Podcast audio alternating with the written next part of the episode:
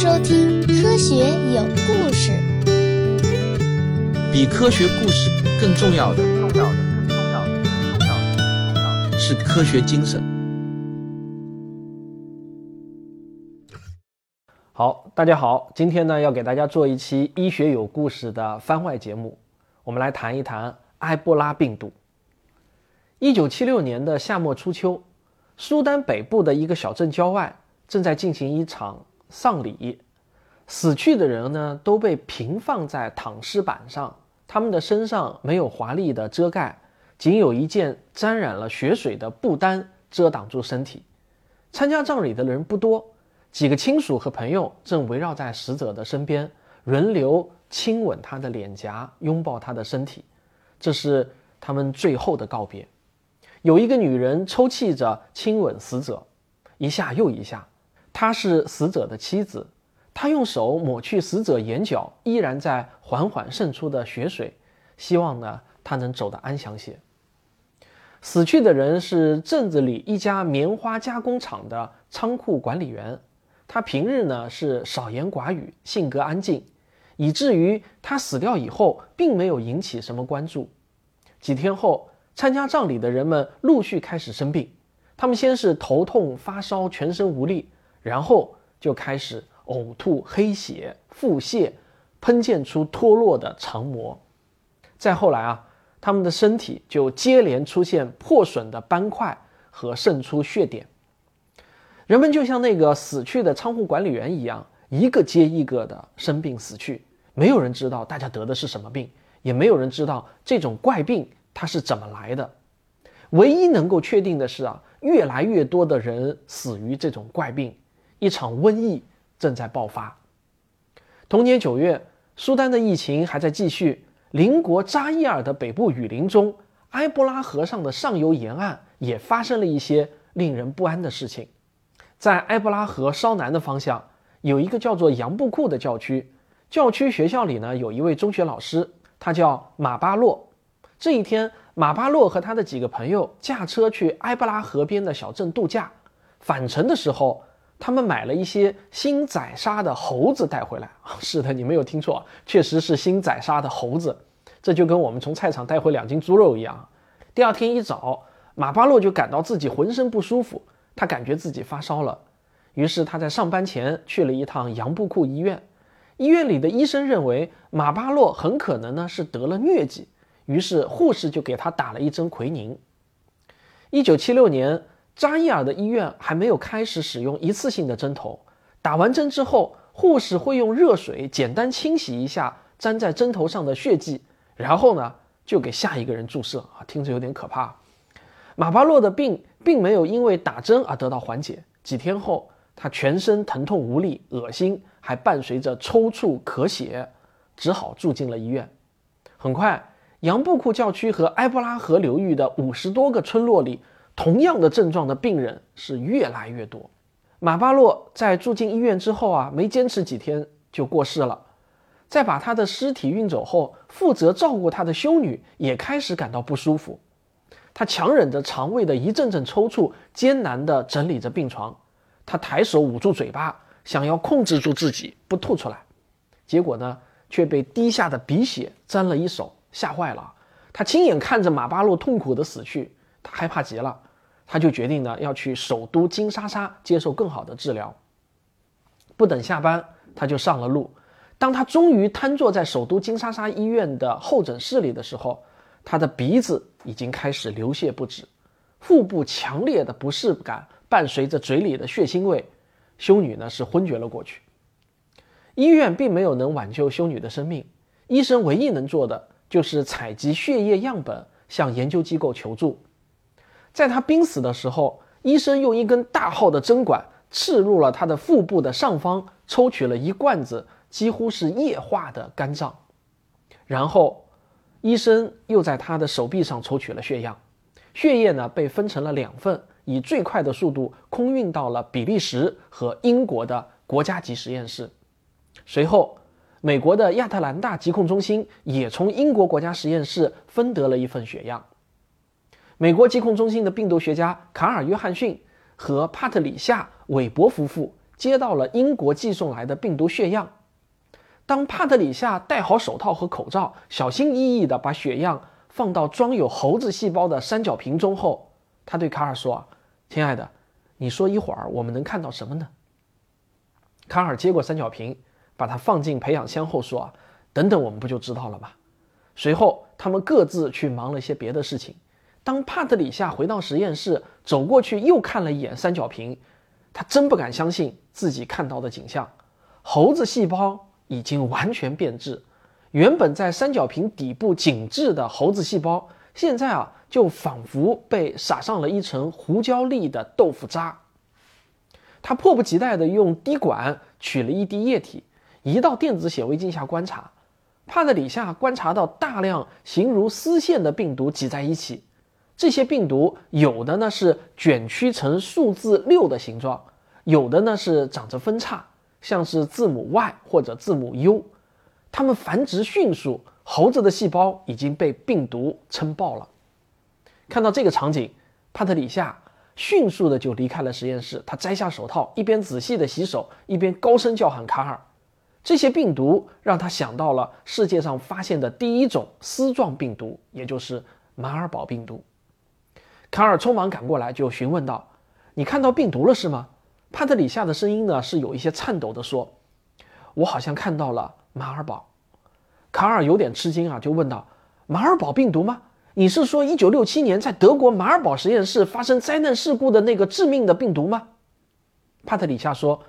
十年前，我参加了马尔堡事故的调查。我记得马尔堡病毒的样子。卡尔呢，不敢相信的又一次询问：“Are you sure？你确定吗？”帕特里夏表情严肃起来，回答道：“很像。把防护服穿上后呢，当年的实验室里感染了三十一个人，最后啊死了七个，非常的恐怖。”说完，帕特里夏就开始穿起防护服，检查妥当，两人才再次进入实验室。接下来，卡尔夫妇对病毒做了抗原检测，他们发现病毒对马尔堡病毒的抗体竟然是毫无反应。然后，他们又做了一系列其他病毒的抗原测试，也是没有反应。初步看来呢，这很有可能啊是一种全新的丝状病毒了。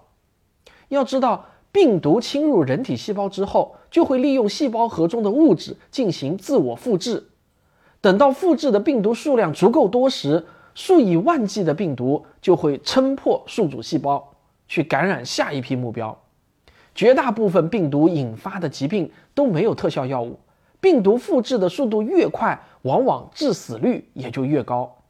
以目前这种新病毒的繁殖速度来看，它显然比马尔堡病毒更加可怕。卡尔夫妇马上开始分头工作，帕特里夏负责分离毒株，并继续培养病毒。而卡尔呢，则是着手对病毒的结构进行研究。他先将一些有机溶剂滴入病毒培养皿，看看病毒会有什么反应。如果病毒的外层有包膜，那么这部分由活性磷脂和蛋白质构成的包膜就会被有机溶剂溶解，病毒也会因为包膜被破坏而失去感染能力。如果病毒外表没有包膜，那病毒就应该反应不大。就要考虑其他方式来灭火。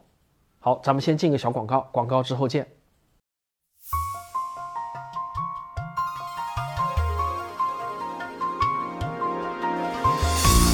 如果我的免费节目你都听完了，别忘了我还有很多收费专辑，他们是《科幻世界漫游指南》《环球科学有故事》《科普经典解读课》《真假世界未解之谜》《少年物理启蒙课》。全都已经完更了，可以一口气听到爽哦！一个盒饭钱就能享受一顿知识大餐，怎么算都是值得的。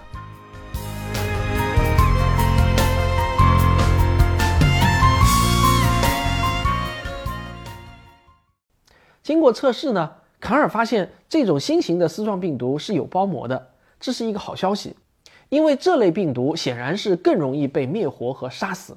下一步呢，他要知道。病毒的遗传物质是什么？和马尔堡病毒有什么不同呢？他要对病毒做基因序列的检测。卡尔把病毒放到机器里等它结晶，然后用 X 射线照射结晶。通过光线的衍射，他们很快就知道了病毒晶体里各分子是如何排列组合的。现在卡尔夫妇又知道了两点：第一，这个病毒是由七种蛋白质组成的；第二，病毒的核心遗传物质是单链结构，也就是核糖核酸 RNA。卡尔和帕特里夏拿着自己的研究结果，迅速联系了主管部门和世卫组织。这个时候，世界各国生物实验室也纷纷得出相同的结果。一种可怕的新型丝状病毒被科学家们揭开了面纱。后来，因为这个病毒是在埃博拉河河畔发现的，所以呢，这种新型的丝状病毒就被取名为埃博拉病毒。就在卡尔夫妇成功分离出毒株后的第三天，世界卫生组织就开展了国际医疗救助。卡尔·约翰逊作为美国疾控中心最早也是最深入研究埃博拉病毒的先行者，就受命。带领美国医疗专家组前往埃博拉流行区，开启与埃博拉面对面的较量。卡尔心中呢有太多的谜题需要解开，他需要搞清楚埃博拉的传染途径、详细病程、致死率等等重要的数据。更重要的是啊，他还要弄清楚埃博拉病毒在进入人体之前到底潜伏在哪里。只有找到埃博拉的原始宿主，才有可能帮助我们人类避开这种瘟疫。带着一堆的问题，卡尔一行人飞抵了扎伊尔的首都金沙沙。金沙沙还是一如往日的热闹啊！面对如此未知的传染病，防疫工作应该是重中之重才对。直到卡尔见到当地的医疗官员，并了解了医院的隔离工作后，他才感到稍稍的放心。原来呢，这个扎伊尔政府啊也是不敢怠慢，他们早已悄悄地对埃博拉疫区做了防疫部署，他们封锁了整个医院。只允许医生进出，他们还派军队封锁了所有通往埃博拉河上游村落的路线，包括船运和无线电。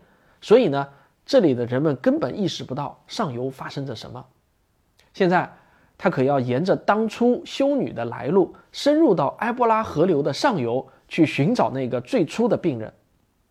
埃博拉在进入人体之前，到底潜伏在哪种野生动物身上呢？卡尔呢一边思考着，一边就很快来到了最初爆发疫情的杨布库教区寻找答案。此时的杨布库教区疫情已经是相当的严重了。卡尔走访了每一家医院，仔细的收集关于埃博拉的所有病例。首先是马巴洛，男，四十四岁，中学教师。虽然呢资料并不详尽，但这似乎啊是卡尔在当时找到的最早一例病例。卡尔仔细地把病人的信息记录下来，又统计了一下当地的死亡率。他看着统计的数字啊，卡尔的背脊是阵阵发凉啊！这个埃博拉在这里的致死率居然高达百分之九十啊！如此之高的死亡率，到底是当地较差的医疗条件导致的，还是这个病毒真的那么厉害？数据还是太少，不够多。他必须去其他村落再看看。卡尔顺着病例报告的线索，走访了杨布库所有的幸存者。根据收集的信息来看，真相依然在和卡尔捉迷藏。马巴洛在患病前去过埃博拉河边的小镇度假。那么，马巴洛真的是第一个感染者吗？由于病毒潜伏期的不同，很可能有更早的患者存在，只是呢，他们就医的时间更晚而已。甚至啊，有些患者没有就医，说不定就已经死亡了。不过，卡尔仍然对找到更早的病例抱有希望，因为他还可以借助基因测序技术对沿途的病患进行血样的分析。他沿着马巴洛度假时走过的路线继续调查，只是当他最终到达埃博拉河畔，面对语言不通又几乎原始的部落村寨时，他意识到，也许真相比他想象的更加难以寻找。在这些原始部落中，病人很少去看医生。大部分患者呢都是躺在家里等待自然的选择。卡尔无从知晓马巴洛在这里接触了谁，又在丛林中遇到过哪些动物。正当他一筹莫展地坐在埃博拉河边发呆的时候，突然就被飞过河岸雨林的直升机吸引。如果穿过眼前的这片雨林，高地的另一边就是苏丹。据说呢，苏丹北部现在也正在爆发瘟疫。那么埃博拉？会不会是从苏丹传播过来的呢？卡尔在当地呢就找到了一位直升机组，把他送往到了苏丹。这个时候已经没有陆路前往苏丹了。当卡尔来到苏丹北部的一家医院时，他非常的震惊啊！很多病人早就并排躺在一起了，修女们给第一位病人打些维生素，再给第二位病人清理身上渗出的血水，紧接着可能就是还来不及处理的尸体了。瘟疫已经在这里蔓延了至少三个月了。卡尔提起精神，尽可能的去收集相关病例信息。他发现医院的产况可能是由于交叉传染，或者本来就是非常危急的病人才会送到医院。因为当地整体死亡率并没有扎伊尔那样高，比较可能的解释是埃博拉病毒在传染过程中发生了变异。不过，所有的一切呢，都还只是猜测而已。想要确定这一点，还是需要基因的证据。就在卡尔走访接近尾声的时候，当地的部落首领也发病去世了。卡尔参加了他的葬礼，他只见女人们用布单把首领包裹起来，搬往郊外的草原深处。部落里的人能够参加仪式的基本都来了。当部落首领的亲属们依次上前亲吻、拥抱首领的尸体时，卡尔忽然意识到。这个在非洲大地流传了千年的古老殡葬习俗，正是埃博拉病毒得以流行的最大帮凶。卡尔回到美国之后，与妻子一道就分析了所有收集的数据。他们得出的结论是，埃博拉病毒不仅能在患者体内大量的繁殖，即便在患者去世以后，尸体本身也是一个巨大的感染源。卡尔一个月前寄回的血液和体液样本中。埃博拉病毒都一直保持着高度的活跃状态，随时准备感染新的宿主。另外，病患接触过的物体也能检测出病毒的存在。也就是说，埃博拉不仅依附在活着的宿主体内，而是只要有宿主体液的地方，就可以较长时间的保持感染能力。因此呢，疫情容易在葬礼后爆发。这并不只是聚集性感染那么简单，接触尸体。才是关键。部落首领的葬礼又一次浮现在卡尔眼前，他甩甩头，抹去这些画面，对帕特里夏说：“我原本以为可以通过第一例病人的病史，把埃博拉在野外宿主圈定在一个大致的范围内，但是那里的实际情况是，很多村镇的第一例病人发病时间都相当的接近，看不出传播链条的先后顺序。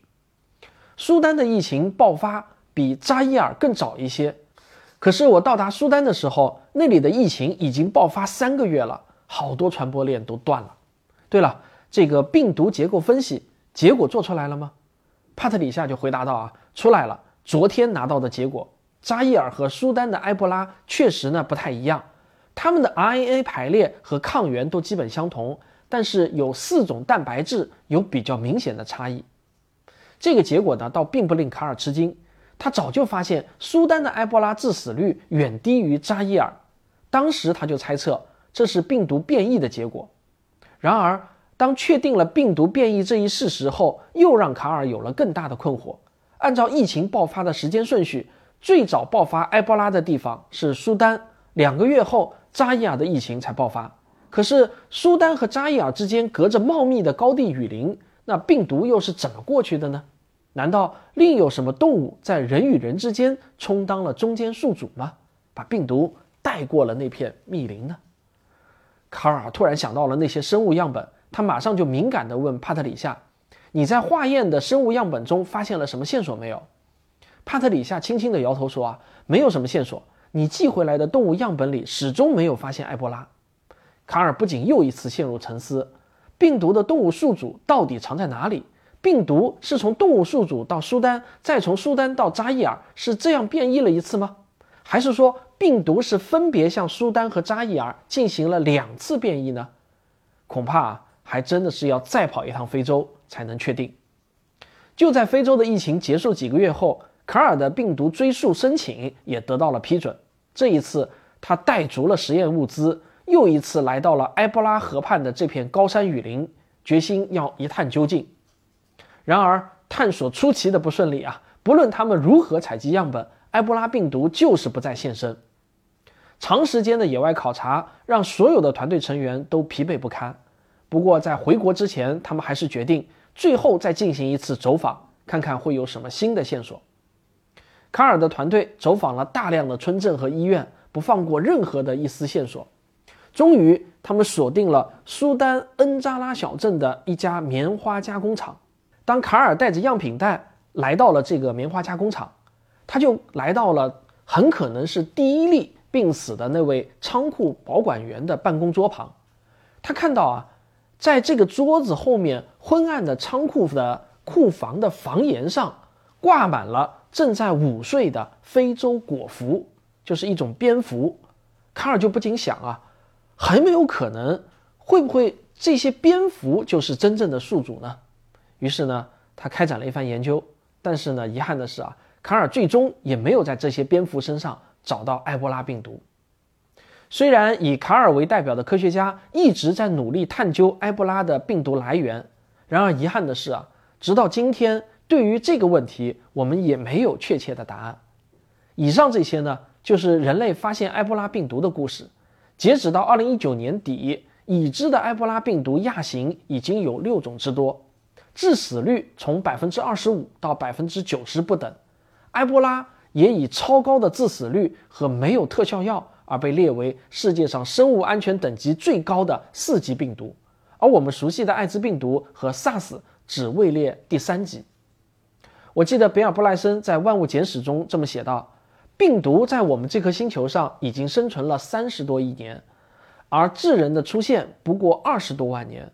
我们必须承认，这是他们的星球。我们之所以能生活在这个星球上，是因为他们允许我们生存。面对古老而又复杂的病毒，在可以预见的未来，把它们从地球上消灭是绝无可能的。我们能做的是小心翼翼地抱着敬畏的心态，认真研究它们。掌握他们的规律，设法与他们在这个星球上和平共处。那就在过去的一周，我们发现这次新冠病毒或许也会在未来的很长一段时间内与人类共存，因为有大约百分之三的人感染了新冠病毒后不会出现任何症状，也不会产生抗体，他们的免疫系统和新冠病毒学会了和平共处。那这对人类来说到底是好事还是坏事呢？现在还真的不好说。好，这就是本期的医学有故事的番外篇，还有最后一期正片，咱们下期再见。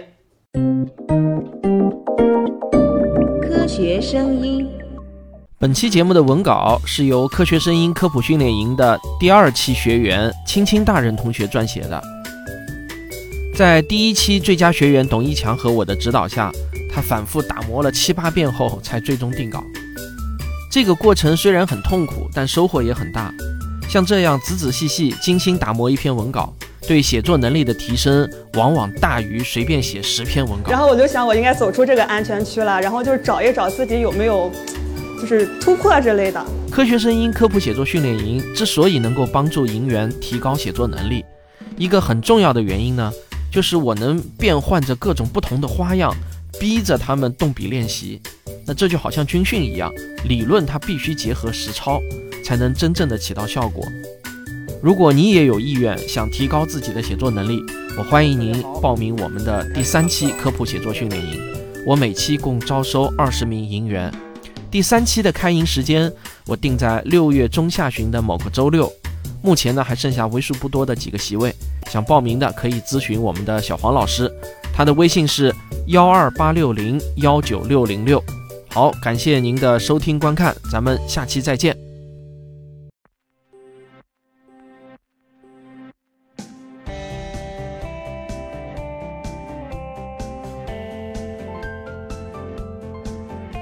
我的节目如果没听够，不妨听听科学声音的其他节目。原来是这样，科学史评话，大佬里聊数学，卓老板聊科技，科学部落，托德老师讲儿童心理学，王木头讲科学，理工男有话说。